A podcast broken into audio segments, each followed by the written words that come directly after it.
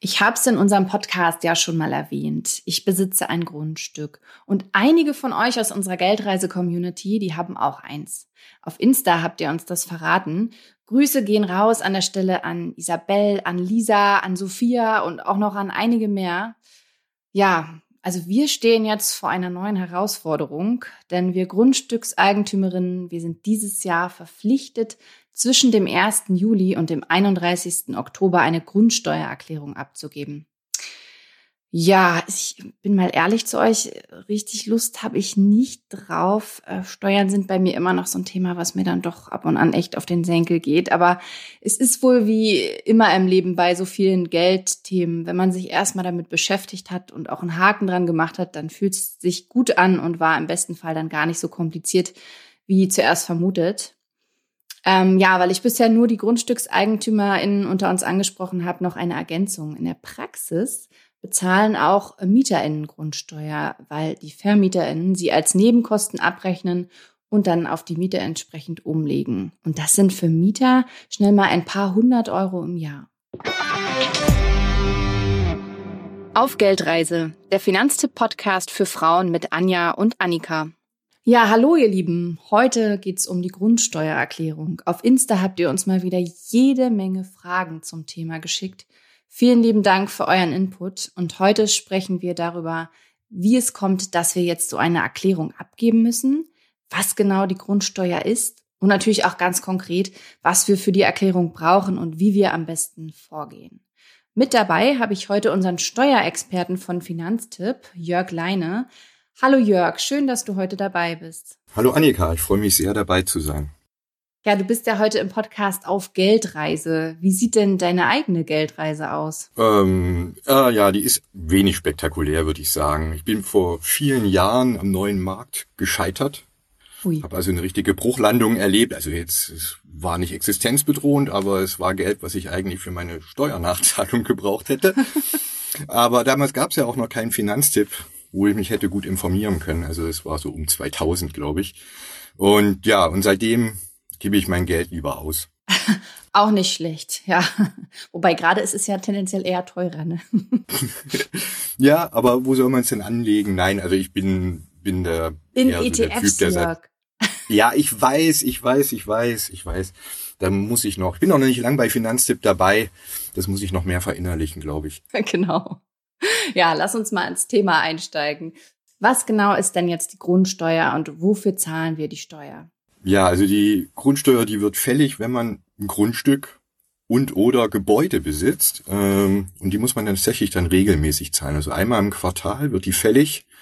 Und wichtig, es gibt auch noch eine Grunderwerbssteuer. Die zahlt man nur, wenn man was kauft. Und zwar einmalig. Damit ist es dann abgegessen. Aber die Grundsteuer ist regelmäßig. Jeden, alle drei Monate bezahlt man einen Betrag. Und die Grundsteuererklärung, man musste ja sonst nicht jedes Jahr, sage ich mal, die Grundsteuer erklären. Das äh, verdanken wir jetzt einer Reform der Grundsteuer. Kannst du noch mal genau sagen, weshalb wurde denn jetzt die Grundsteuer reformiert? Wenn ich es genau machen würde, würde das, glaube ich, den Rahmen sprengen. Ich versuche, mich kurz zu fassen. Prinzipiell wurde diese Grundsteuer oder wird berechnet nach den sogenannten Einheitswerten. Und da liegt genau das Problem, denn die sollten eigentlich alle sechs Jahre immer neu ermittelt werden. Die Realität war, im Westen wurde das das letzte, letzte Mal 1964 gemacht. Und im Osten, da hatte man ja so und so nix, auch keine Grundsteuerwerte offenbar, keine Einheitswerte. Also hat man die Werte von 1935 genommen, richtig, 1935. Ja, und das hat dann dazu geführt, dass diese, die Werte des Grundstücks, der Einheitswert konnte das gar nicht mehr richtig abbilden. So konnte es eben sein, dass dann irgendwie ein Grundstück ist mit einem, mit einem Mietshaus drauf und da bezahlt jemand 4000 Euro Grundsteuer. Und ein paar Straßen weiter hat jemand ein ähnliches Grundstück, ein ähnliches Haus und der bezahlt nur 1500 Grundsteuer. Und dann wird der natürlich mit den 1500 mhm. Euro sagen, warum bezahlt, nee, der wird sich freuen, aber der mit den 4000 wird sagen, warum zahle ich so viel? Und äh, irgendwann ist das Ganze dann mal beim Bundesverfassungsgericht gelandet und die haben 2018 gesagt, so nicht, lieber Gesetzgeber, du musst was machen. Bis 2025 verlangen halt die Richter eine Neuberechnung und da sind wir jetzt genau angekommen. 36 Millionen Grundstücke und die Besitzer müssen helfen, dass der neue Grundsteuerwert, nicht mehr der Einheitswert, ermittelt werden kann. Nochmal konkret, also wer muss denn bis Ende Oktober eine Erklärung abgeben? Ähm, das ist jede oder jeder, der zum Stichtag, wichtig, 1. Januar 2022 ein Grundstück hatte oder hat immer noch. Und die einfache Regel ist eigentlich, hast du bisher Grundsteuer bezahlt, musst du die Erklärung abgeben. Es gibt geringe Ausnahmen, gibt einige Bundesländer, da war es bisher so, dass wenn jemand eine Garage auf einem anderen Grundstück hatte, zum Beispiel äh, gepachtet, dann musste der mit der Garage auch Grundsteuer zahlen. Jetzt ist es so, dass das nur noch der Besitzer machen muss des Grundstücks. Der muss sich dann drum kümmern. Aber Faustregel ist, hast du bisher Grundsteuer bezahlt, musst du die Erklärung jetzt auch abgeben. Um das jetzt nochmal zu verdeutlichen, weil dazu haben wir auch eine Nachricht aus unserer Community bekommen.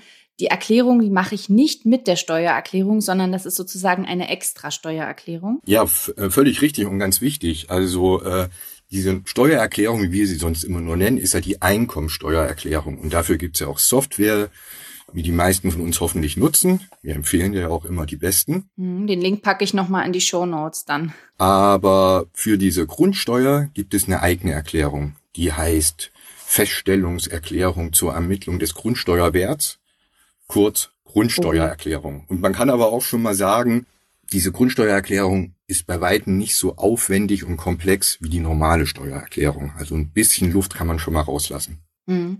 Welche Daten und Unterlagen brauche ich denn für die Erklärung?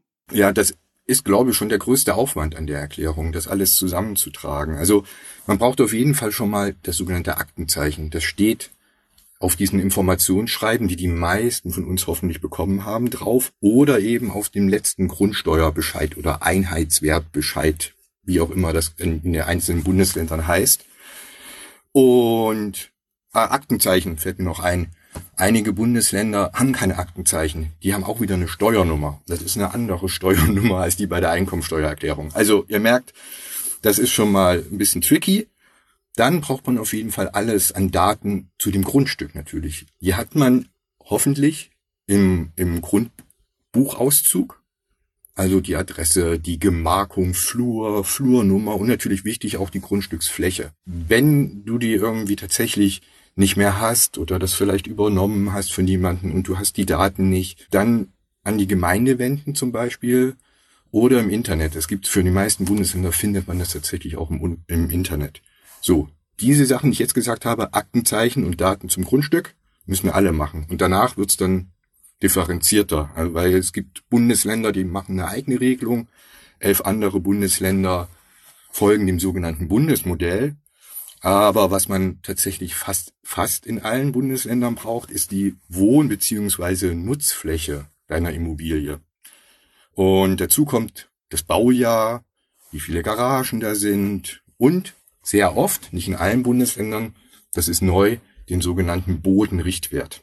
Gehen wir ja gleich nochmal im Detail ein wenig drauf ein, auf die einzelnen Punkte, die du gerade genannt hast.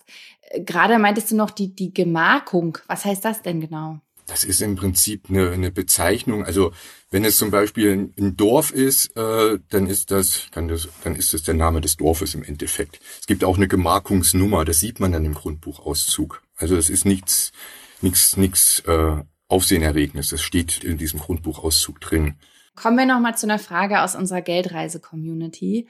Olga hat gefragt, wie kann ich korrekt und nicht zu meinem Nachteil die Wohn- und Nutzfläche angeben? Ja, das ist äh, eine sehr gute Frage, denn ich kann schon mal sagen, wenn man bei der Wohn- und oder Nutzfläche zu viel angibt, dann äh, bezahlt man unnötigerweise mehr Grundsteuer ab 2025. Deshalb da ganz besonders genau sein.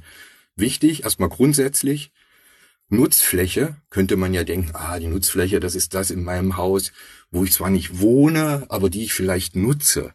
Falsch. Nutzfläche ist in diesem steuerlichen Sinn eher sowas Gewerbliches wie eine Werkstatt oder ein Verkaufsraum. Also nicht blenden lassen. Bei den meisten Leuten wird die Nutzfläche null sein, sage ich mal so ganz verkürzt. Wenn du ein normales Einfamilienhaus hast oder eine Eigentumswohnung, ist die Nutzfläche null. Hast du auch noch einen Tipp zur Wohnfläche? Das ist dann der ganze Rest wahrscheinlich einfach, ne? Ja, genau. Und da gibt es halt äh, zu beachten, es ist auch nicht alles Wohnfläche im Haus ein Keller, wenn man da nicht irgendwie den wirklich richtig eingerichtet hat mit, mit Wohnfläche sozusagen, also wenn man die nicht bewohnt. Ein Keller zählt nicht dazu. Ein Dachboden zählt nicht dazu. Eine Waschküche, egal wo die ist, zählt nicht dazu. Ein Heizungsraum, auch nicht. Eine Garage im Haus, auch nicht. Es sei denn, du hast ein Bett drin stehen wahrscheinlich. In der Garage? Oder im Waschkeller.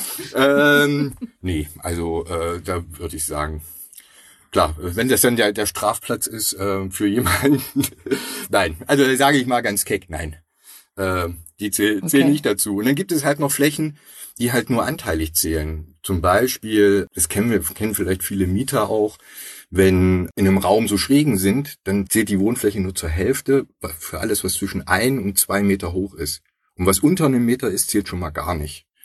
Und Balkone und so ähnliche Sachen draußen halt am, am Haus, am, an der Wohnung, die zählen in der Regel nur zu einem Viertel. Also du musst wirklich da genau messen. Wenn du zum Beispiel eine Eigentumswohnung gekauft hast, hast du ja sicherlich irgendwie die, die, die Wohnfläche, oder die da angegeben ist. Aber wenn da zum Beispiel ein Keller dabei ist, wenn da mitgerechnet ist, dann kannst du den gleich wieder rausrechnen. Jetzt hast du ja schon so ein paar Punkte angesprochen, was eventuell auch nicht dazu zählt. Ich bringe noch mal ein Beispiel von mir persönlich.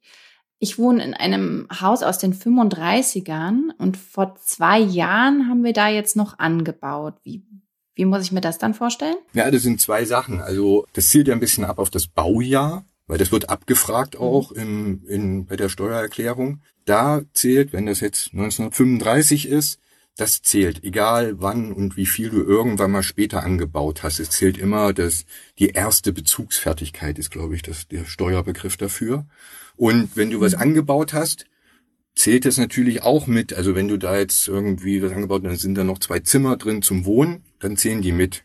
Ist es eine Garage? Mhm. Nicht. Okay, alles klar. Also einfach alles dann zusammenrechnen, solange es dann wohnfähig korrekt, ist. Korrekt, korrekt. Okay. Gabi aus unserer Geldreise-Community möchte wissen, was genau ist denn der Bodenrichtwert?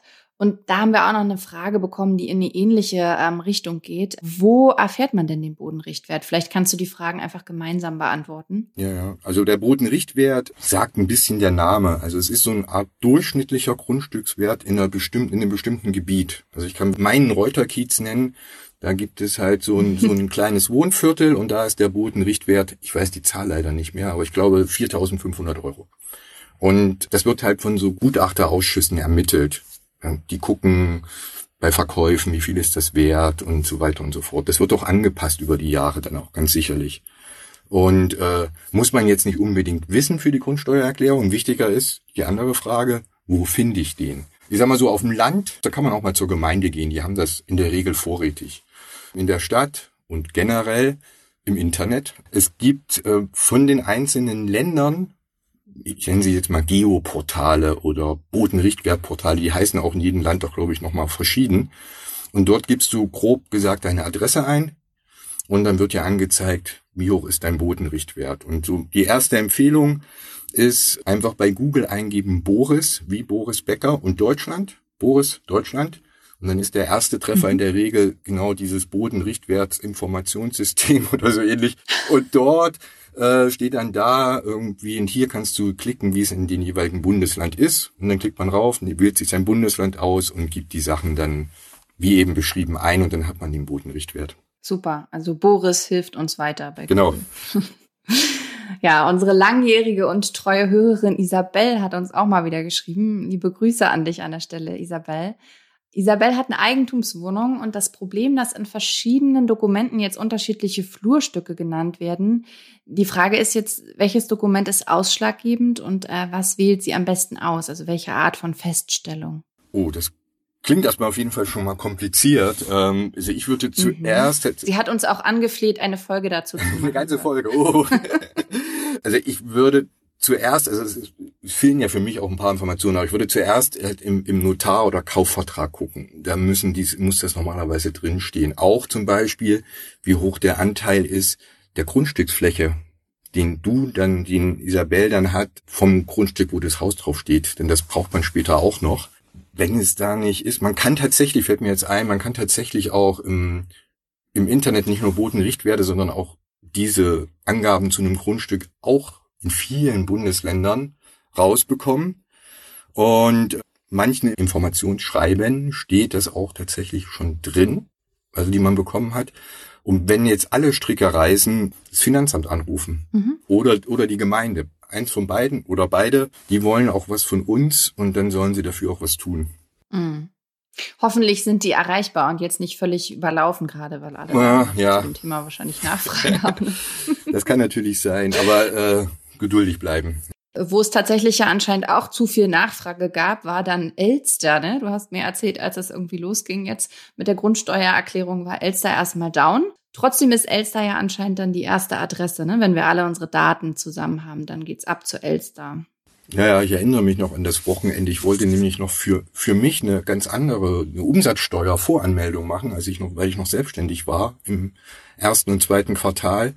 Und ich konnte die nicht abschicken, weil Elster komplett down war. Habe ich mich sehr gefreut. Aber äh, dann haben sie irgendwie, ich glaube, den Stecker einmal gezogen und haben das endlich geschafft. Es konnte ja auch keiner damit rechnen, dass mit einmal so viele Leute kommen zu Elster. Also war als Ironie. Lange Rede, kurzer Sinn. Es läuft jetzt. Und ja, und muss man sagen, warum ist Elster die erste Adresse? Weil in der Regel ist gefordert, dass du das eben elektronisch abgibst und nicht, per, äh, nicht auf Papier. Das gibt's in einigen Bundesländern, kannst du es relativ problemlos auch machen auf Papier, aber in den meisten musst du einen Härtefall beantragen. Also wenn du sagst, ich bin so alt, ich habe keinen, der mir helfen kann, ich habe nicht mal einen Computer, ich habe kein Internet, mhm. dann, mhm. Äh, aber da muss man selber tätig werden. Und äh, also nicht sagen, weil ich keinen Computer habe, kann, kann ich es nicht abgeben. Aber wie gesagt, der Normalfall ist Elster als erste Adresse. Mhm, okay. Ähm, jetzt hast du ja schon an vielen Stellen dieser Folge bisher gesagt, oh, das ist aber je nach Bundesland irgendwie unterschiedlich, ne? Also das ist auch alles nicht einheitlich. Ähm, an der Stelle muss ich das jetzt natürlich nochmal für alle erwähnen. Jörg hat sich durch alle Grundsteuerformulare unserer Bundesländer geklickt und für jedes Bundesland tatsächlich eine genaue Anleitung geschrieben, wie ihr da vorgeht. Also Wahnsinn, Jörg, was, was für eine Arbeit, also genial. Ja, ja ich habe graue Haare bekommen.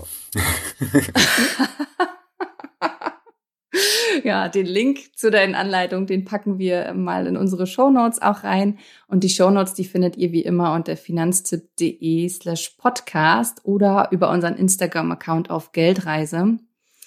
Ja, Steuerrecht ist ja schon häufig auch speziell. Ähm, plaudere doch mal aus dem Nähkästchen, Jörg. In welchem Bundesland ist jetzt besonders kompliziert und wo ist es vielleicht besonders einfach?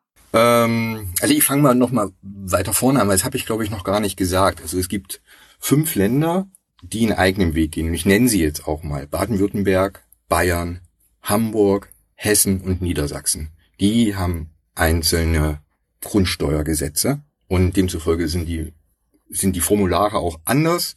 Und das Gute für mich war dann, dann gibt es die anderen elf Länder, die folgen dem sogenannten Bundesmodell. Also ich musste nicht 16 Bundesländer machen, sondern nur fünf plus einmal Bundesmodell, immerhin. War trotzdem, war trotzdem schwer genug. Aber ähm, das heißt, wenn man dann bei Elster ist, sieht man auch, kann man auswählen das jeweilige Bundesland oder anderes Bundesland. So, und am einfachsten war Baden-Württemberg. Tatsächlich Baden-Württemberg ist der Gewinner für mich gewesen, weil das das einzige Bundesland ist, wo man eben keine Wohn- oder Nutzfläche angeben muss. Dort muss man nur sagen, ja, ich habe hier was drauf stehen, ein Haus, und es ist entweder privat oder gewerblich. Punkt. Das war's. Und äh, deshalb war das am okay. einfachsten und ja, am komplexesten ist es das Bundesmodell. Deshalb haben ja auch diese anderen Länder unter anderem sich auch entschieden, ein eigenes Modell zu machen, weil sie es einfacher haben wollten. Im Bundesmodell sind, ist es schon ein bisschen aufwendiger. Wie nochmal, es ist jetzt nichts Unmenschliches, es ist nicht was, wo man drei Tage dran sitzt oder sowas, aber es ist dort ein bisschen mehr. Aber eine Geschichte, wenn ich so viel Zeit habe, also das ähm, äh, so ein bisschen diesen ganzen ja, ich sage jetzt mal, diese ganze Absurdität zu zeigen. Mich haben auch immer wieder Leute gefragt, warum muss ich eigentlich so eine Grundsteuererklärung machen? Die haben doch so und so schon alle Daten von mir da im ja. Amt. Ne? Mhm. Und äh, das stimmt, das ist ein völlig berechtigter Einwand, weil, ich sag mal so, die allermeisten Daten haben sie. Vielleicht ist es ist gerade die Wohnfläche. Das ist so ein kritischer Punkt, ne? das haben wir ja gerade gemerkt. Aber alles andere haben sie tatsächlich. Und das Ministerium hat auch zugegeben, ja, wir haben das aber noch nicht so voll elektronisch vorliegen. Das heißt, die haben das einfach mal verpennt. Und, und das Absurde ist, also es gibt einige Länder wie Nordrhein-Westfalen, großes Land, ne? Da haben die Leute ja ein Informationsschreiben bekommen und dazu noch ein Datenblatt. Und lustig, auf dem Datenblatt stehen alle Daten drauf. Mit dem Gemarkung, Flurstücksnummer, Grundstücksfläche, Sogar der Bodenrichtwert steht schon drauf. Kann man sagen, ist ja super, die sind ja nett, die haben alles für mich vorbereitet. Ne? Ich muss mich nur noch um die Nutzfläche kümmern. Aber äh, der Punkt ist eigentlich der, man muss sich mal überlegen, da, da sitzen dann Leute im Finanzamt, die haben die Daten im, im System, im Computer. Die drucken das aus, die schicken das dir. Du nimmst die Daten, setzt sie an den Computer und trägst die Daten wieder ein. Und zwar eine schwierige ist dann an der richtigen Stelle. Plus noch ein bisschen die Nutzfläche, die Wohnfläche und das war's. Und das ist echt ein Trauerspiel. Das hätte man alles wirklich einfacher haben können. Zum Beispiel jetzt, da wo die Daten alle vorliegen, sagt man, okay, äh, XY, wir brauchen noch deine Wohnfläche, du musst diese Erklärung machen, wenn du dich einloggst mit deinem Aktenzeichen, stehen alle Daten schon da, die wir haben, und dann trägst du die Wohnfläche ein, dann bist du fertig. Aber sollte nicht sein, das ist halt digitales, digitale, ja, weiß ich es nicht. Es könnte so schön sein. Ja, es hätte ne? so schön sein können, aber ja, genau. Digitalisierung at its best, wie ich sage. Na gut, aber jetzt genug gejammert. Herrliche Geschichte, ja. Hier kriegst du ein Datenblatt und trag diese Daten, die wir eigentlich schon haben, bitte nochmal ein. Korrekt. Mhm. Sehr cool. Ja, wenn ein Grundstück jetzt ähm, den Besitzer oder die Besitzerin gewechselt hat, dann wird's ja doch etwas tricky. Mandy hat uns dazu gleich drei Fragen geschickt. Lass uns die mal nacheinander durchgehen. Also, wie sieht's denn aus, wenn das Grundstück demnächst verkauft wird, also noch in diesem Jahr? Wer macht die Erklärung? Ja, kann ich kurz und bündig sagen, der, dem es am 1. Januar 2022 äh, oder die es gehört hat. Also es ist wirklich diese Stichtagsregel. 1. Januar 2022, äh, die Person muss es dann machen. Also in dem Fall, wenn es erst verkauft werden soll, muss, muss es Mandy selber machen. Mhm, okay. Und wie ist das jetzt aber zum Beispiel, wenn ich jetzt ein Grundstück von jemandem kaufe und der, die Vorbesitzerin, macht dann diese Grundsteuererklärung letzten Endes für ja mein Grundstück und macht das Ganze nicht zu meinem Besten? Also ich sage dann hilft, also es hilft eigentlich nur reden. Also äh, man sollte mhm. sich mit mit der Person in, in Kontakt setzen. Man sollte ja wissen, von wem man das gekauft hat und halt erstens sagen, okay, ich habe das zwar, aber vielleicht weiß die Person das gar nicht, aber du musst diese Grundsteuererklärung machen und vielleicht hilft es ja auch, wenn man sich vielleicht einmal zusammensetzt oder du jetzt in, in du wohnst ja jetzt drin, du kannst die Wohnfläche zum Beispiel berechnen. Also, äh, also es mhm. ist das mhm. Hilfreichste, sich dazu äh, zusammenzusetzen.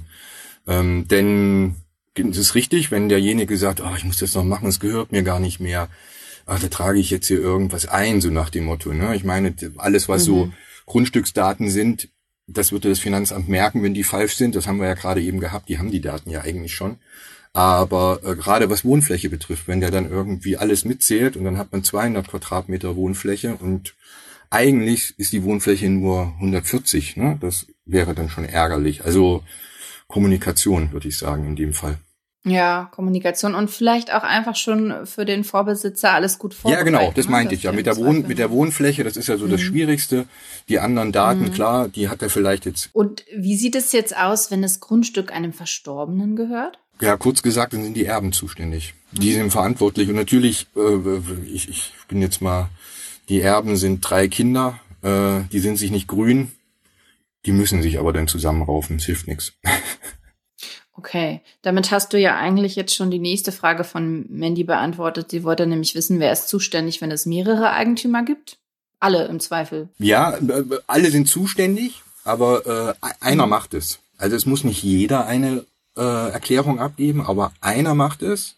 Der wird sozusagen mhm. auserkoren und der trägt dann ein, da gibt es halt das Feld äh, über die Eigentümerinnen. Und, und dann mhm. trägt er halt ein, Eigentümer eins, bin jetzt ich, trage die Daten ein mhm. und trage auch ein, wie, wie groß mein Anteil ist. Also wenn wir jetzt zum Beispiel diese drei Geschwister nehmen, denen das Gemeinschaft gehört, ist der Anteil ne, ein Drittel. Und so, dann mhm. trägt man den nächsten ein, den nächsten ein, dann sind die alle erfasst. Aber einer muss sich kümmern, das heißt auch wieder, man muss sich einmal zusammensetzen. Okay.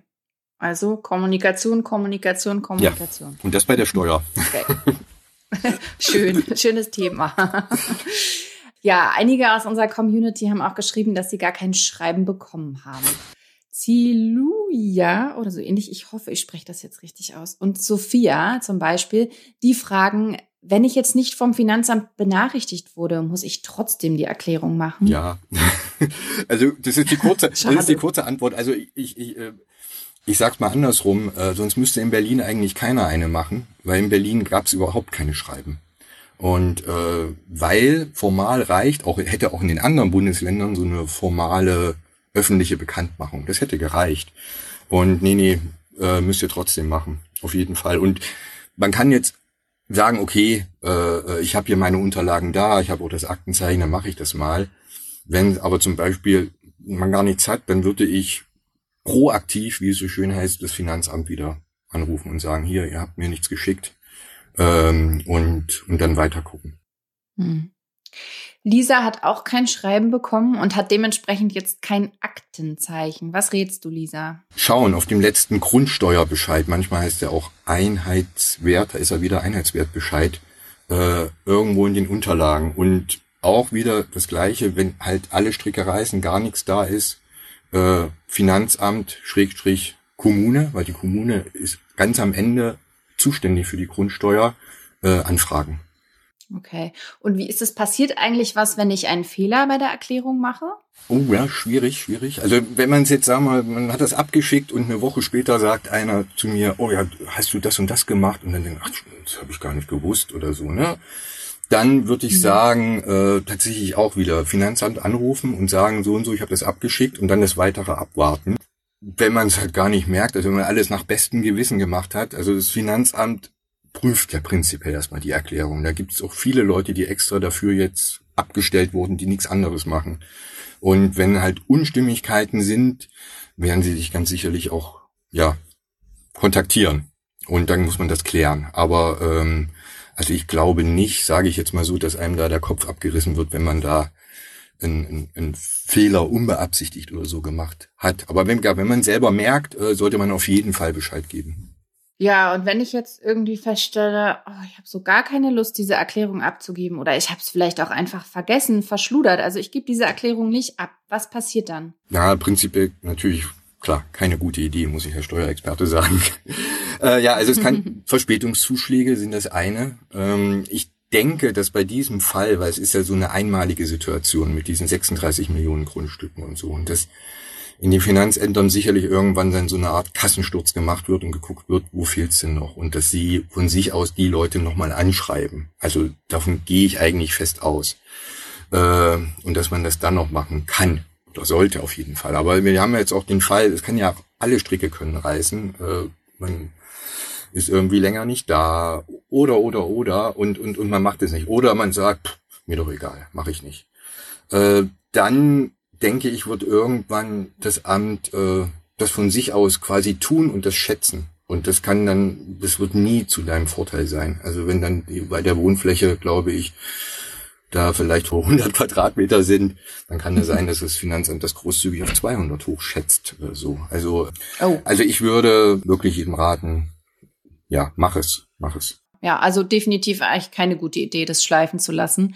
Wo bekomme ich denn gegebenenfalls Unterstützung bei der Erklärung? Ja, tata, unseren tollen Ausfüllhilfen natürlich. äh, Auf jeden das Fall. ist klar, aber es gibt natürlich auch andere Möglichkeiten. Also eine Sache, das steht auch in den Ausfüllhilfen mit drin, da ist es kurz auch erwähnt. Es gibt äh, auch noch eine kostenlose Seite, also muss zu erwähnen, Elster ist immerhin kostenlos, man muss dafür nichts bezahlen. Ne? Und bei dieser sogenannten mhm. Grundsteuererklärung für Privateigentum, so heißt auch im Endeffekt die Webseite, da gibt es ähm, für diese elf Bundesländer, die das Bundesmodell machen, dort kann man relativ einfach die Grundsteuererklärung machen, aber es funktioniert auch nur bei einfachen Fällen, also in unbebautes Grundstücken ein Einfamilienhaus oder Zweifamilienhaus. Es darf nicht zu kompliziert sein, es darf nicht irgendwelche, ja, komplexeren Dinge geben. Aber das ist so Punkt eins, wo man sagen kann, äh, ja, probier das. Da gibt es am Anfang tatsächlich auch auf der Startseite dort äh, so ein Frage-Antwort-Spiel und äh, das sollte man auch gewissenhaft und ehrlich beantworten, denn dann am Ende steht, ja, du kannst die Grundsteuererklärung hier mit diesem Tool machen, aber es kann auch zwischendurch dann schon kommen, nee, Kannst du leider nicht machen, dann ist es halt Elster. So, und wenn Elster halt tatsächlich, nee, will ich nicht, ist mir alles zu doof, dann gibt es, und die kommen jetzt so nach und nach auch endlich raus, äh, auch Software für die Grundsteuererklärung. Also ein paar sind schon da, die Firmen, die wir gut kennen, weil sie auch gute Einkommensteuersoftware machen, äh, die sind jetzt gerade dabei und bringen auch Lösungen raus. Und Ich konnte sie mir bis jetzt noch nicht angucken, aber ich gehe mal davon aus, dass es dadurch auch einfacher ist als mit Elster.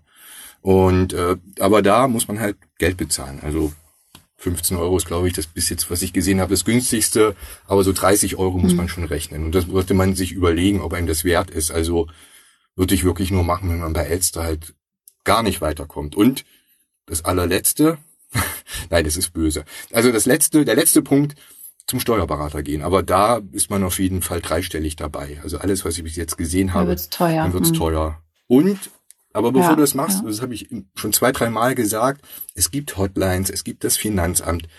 Nervt die Leute. Nervt die Leute. Die nerven uns ja, ja auch. eben. Ne? Also da keine Scheu haben und sich nicht gleich irgendwie, äh, klar, es wird sicherlich da Zeiten geben, wo das nicht gut erreiche ich. Also es ist immer mal im Internet einfach, also mein Tipp, immer Grundsteuer und das Bundesland eingeben bei Google. Dann landet man eigentlich immer auf so einer größeren Informationsseite des Bundeslandes, wo es auch speziellere Informationen dazu noch gibt und manchmal eben auch so eine landesweite Hotline oder Hinweise, wo man noch Informationen bekommen kann, eben Finanzamt, aber ähm, äh, also ja, Steuerberater finde ich für das wenige, was es eigentlich ist. Und die, die Vorarbeit muss man auch beim Steuerberater leisten. Also zum Beispiel die Wohnfläche auszurechnen oder sowas. Äh, deshalb mhm. ähm, sollte man das nur im äußersten Notfall tatsächlich tun. Okay. Aber gut zu wissen nochmal, wo man jetzt im Zweifel auch Hilfe bekommt, wenn man irgendwie alleine nicht weiterkommt, weil liebe Community, ihr habt uns auch äh, recht viele Fragen geschickt und manche waren auch individuell, sodass wir darauf jetzt hier an der Stelle einfach nicht eingehen können. Ihr wisst jetzt, wo ihr euch äh, gegebenenfalls dann auch noch hinwenden könnt, wenn ihr nicht weiterkommt. Ja, und ich hatte es eingangs auch schon mal gesagt, auch MieterInnen zahlen ja Grundsteuer. Müssen Mieterinnen denn jetzt mit einer höheren Miete rechnen, Jörg? Das kann ich nicht sagen, das kann keiner sagen. Weil, also wir reden ja erstmal vom Jahr 2025. Dann greift ja erst die neue Grundsteuer. Also bis dahin läuft das alles so wie bisher. Also Eigentümer und Mieter bezahlen so viel Grundsteuer wie, wie bis jetzt. Ähm, und es wird dann ab 2025 zu sein. Vielleicht erinnert euch noch an das Beispiel mit diesen zwei Grundstücken, wo so unterschiedlich viel Grundsteuer zu zahlen war. In dem Fall könnte ich mir gut vorstellen, dass der mit dem, mit der hohen Grundsteuer jetzt weniger Grundsteuer dann bezahlt ab 2025 und der, der eine relativ geringe Grundsteuer hat, ein bisschen mehr bezahlen muss. Und so wird es Gewinner und Verlierer geben. Und wenn es halt bei einem Grundstück sich die Grundsteuer ändert, dann ändert sich das dann entsprechend mit einem kleinen zeitlichen Versatz bei den Mietern. Also das heißt, es wird Mieter geben, die hinterher mehr Grundsteuer Kosten auf ihrer Nebenkostenabrechnung zu stehen haben und andere, die Glück haben, die zahlen weniger. Aber man kann da keine goldene Regel sagen. Also ist das jetzt in dem Fall so oder in dem anderen, sondern äh, das wird man sehen, wenn es dann soweit ist tatsächlich. So ein bisschen eine Überraschung. Okay. Ja, aber immerhin müssen MieterInnen ja keine Grundsteuer erklären. Ja, ganz wichtig. Also als Mieter ist man wenigstens davon ausgenommen. Ja, okay. Aber die äh, Menschen, die jetzt äh, eine, so wie ich, eine Grundsteuererklärung machen müssen, wann bekommen wir denn das Ergebnis unserer Mühen? Oder um es in Stefans Worten zu fragen, wann bekommt man denn den neuen Grundsteuerwert mitgeteilt?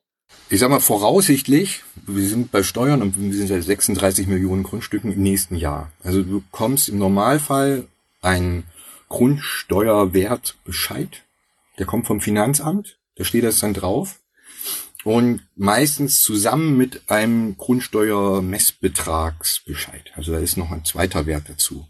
Die beiden Sachen sagen dir eigentlich nur, ja, du hast es abgegeben und da stehen die Zahlen. Wie viel du tatsächlich dann Grundsteuer zahlen musst, das weiß man da auch nicht, weil die Verantwortlichkeit dann ab diesem Punkt wechselt zum, zur Gemeinde. Die Gemeinde ist dafür zuständig und die haben noch ein Mittel, das nennt sich Hebelsatz. Und mit dem Hebelsatz können sie sozusagen das ist wie ein Faktor. Also das heißt, wenn jemand 300 Prozent Hebelsatz, dann müsste man so und so viel Grundsteuer bezahlen, bei 400 Prozent halt entsprechend mehr. Aber den Hebelsatz können die Gemeinden tatsächlich nutzen, weil bei dieser ganzen riesigen Reform obendrauf auch steht, das soll, wie sagt man, aufkommensneutral sein. Das heißt, also die Gemeinde kann nicht sagen, ach, das nutze ich gleich mal und dann habe ich irgendwie 2025 gleich mal doppelt so viel Grundsteuereinnahmen. Nee, es mhm. muss sich ungefähr in dem Bereich bewegen, wie es zuvor ist. Und wenn die Gemeinde das dann irgendwie alles zusammen hat, dann müssten sie eigentlich, sage ich mal, den Hebelsatz so anpassen, dass das genau eintritt. Und dann kriegt man endlich den, den Bescheid für die zu zahlende Grundsteuer. Und das muss dann, weil die vor 2025 ist, denke ich, wird es dann Ende 2024, muss es allerspätestens da sein. Und ich habe die Befürchtung, dass es nicht viel eher sein wird. Also. Okay, dann gedulden wir uns noch ein Ja. wenig. Ja, wir, wir kommen jetzt hier langsam mal zum Schluss mit unserer Folge. Ich äh, hoffe sehr, dass es euch, liebe Geldreisende, mit der heutigen Folge vielleicht etwas leichter gemacht wurde, die Grundsteuererklärung zu machen. Ich muss jedenfalls sagen, also ich fühle mich jetzt definitiv besser informiert. Danke dir, Jörg, für deine Infos. Gerne, gern geschehen. Ja, ich sag Tschüss, Tschüss an Jörg und natürlich auch an euch Geldreisende. Bis zum nächsten Mal. Ciao. Tschüss.